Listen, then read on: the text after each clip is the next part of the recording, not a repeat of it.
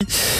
Nous sommes le samedi 13 janvier. Voilà, on va se réveiller ensemble avec l'information dans, dans un instant avec Bradley Souza. Mais vous dire que sur les routes de la région, il n'y a pas grand-chose à, signaler, mais si, si ce n'est euh, ce coup de fil tout à l'heure euh, d'un auditeur de la région qui nous avait dit que sur la 21, effectivement, dans le sens d'où est Lens, avant la sortie euh, Salomine, il y avait un, piéton avec une lampe torche sur l'autoroute. Donc soyez prudents si vous êtes sur ce secteur.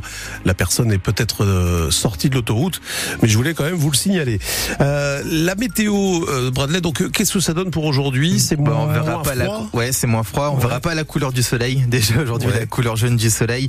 Il fera plutôt gris dans la journée. Il fait gris euh, ce matin.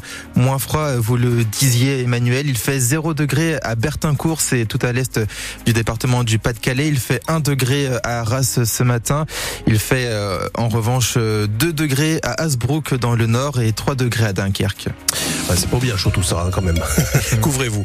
La solidarité s'organise depuis le département de la Somme pour les habitants du Pas-de-Calais victimes des inondations. Huit lycéens de Doulan en terminale Bac Pro maintenance des matériels d'espace vert partiront mardi pour deux jours à Neuville sous Montreuil, près de Montreuil-sur-Mer.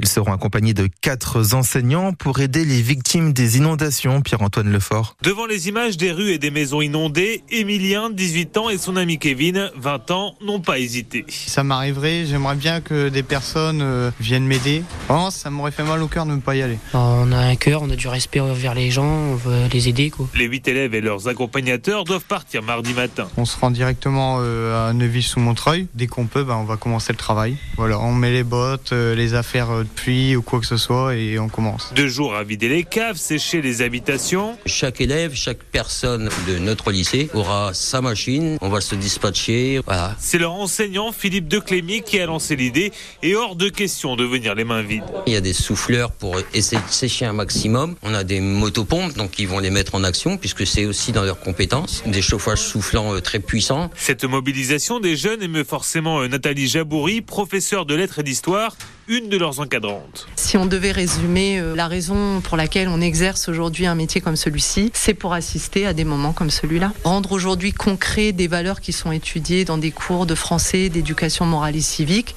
des valeurs d'égalité, des valeurs de solidarité, c'est juste euh, un aboutissement. Les élèves reprendront ensuite euh, dès jeudi le chemin des cours. Le reportage complet à retrouver sur francebleu.fr. La solidarité également hein, entre les hôpitaux du Nord et du Pas-de-Calais pour accueillir les patientes et bébés de la maternité lilloise Jeanne de Flandre. Elle ne peut prendre en charge que les cas les plus graves car elle n'a pas assez de pédiatres. Depuis les vacances de Noël, des transferts de femmes enceintes et nourrissons sont donc organisés vers d'autres hôpitaux de la région, y compris jusqu'à Charleroi en Belgique, et cela jusqu'au 2 mai prochain. Dans le journal de 8 heures, on entendra l'inquiétude de Mathieu Collard, le secrétaire général de la CGT au CHU de Lille, parle d'un hôpital qui ne tient que sur un fil. Les enseignants du Pas-de-Calais préparent déjà la rentrée 2024.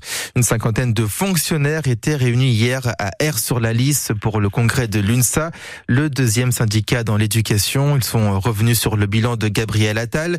C'est six mois passés à la tête du ministère avant de partir pour Matignon. Et puis, ils ont réagi à la nomination d'Amélie Oudéa-Castera, leur nouvelle ministre qui garde également sa casquette de ministre des Sports.